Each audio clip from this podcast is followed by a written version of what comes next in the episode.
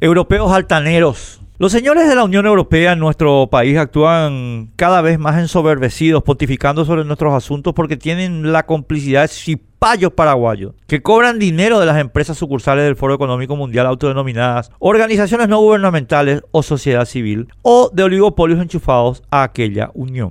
Para los que no sepan lo que significa cipayo, quizás del portugués cipay y este del persa sepahi, soldado. Primera acepción, soldado indio de los siglos XVIII y XIX al servicio de Francia, Portugal y Gran Bretaña. Segunda acepción, secuaz, a sueldo. La prepotencia de las intervenciones locales de los señores de la Unión Europea no deja de subir de tono y el alcance de las mismas no deja de expandirse. Y nuestra comunidad política parece paralizada ante este avance desembosado y grosero del colonialismo. Por si alguien lo olvidó, colonialismo, de colonial e régimen político y económico en el que un Estado controla y explota un territorio ajeno al suyo.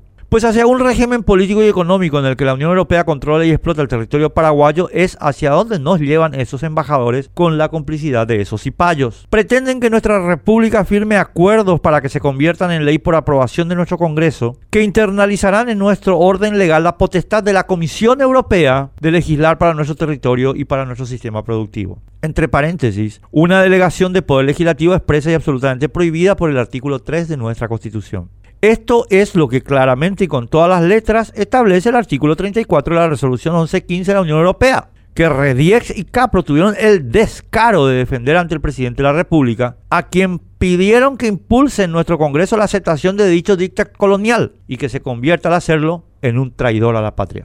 Quieren reducirnos de nuevo a colonia para poder seguir cobrando los de Capro en complicidad con Rediex los aproximadamente 2.500 millones de dólares en soja paraguaya que le venden a los aceiteros argentinos que buscan con el mismo nivel de entreguismo que nuestros cipayos mantener su mercado europeo. Por 2.500 millones de dólares para 5 o 6 empresas, destruir la independencia, la soberanía y la libertad de los más de 6 millones de paraguayos. Para que un puñado de ricos sea cada vez más rico, condenar al empobrecimiento y a la dependencia a toda la población. Los cipayos paraguayos son los que abrieron la puerta para la altanería con los que los señores de la Unión Europea nos hablan, como si fueran ya nuevos Bernardos Velascos, impartiendo sobre nuestro país las órdenes de los reyes de España. No logró entender, por lo expuesto, cómo puede el presidente de la República mantener en el gobierno a gente que no trabaja para nuestro Paraguay, sino para intereses que necesitan complacer a la Unión Europea.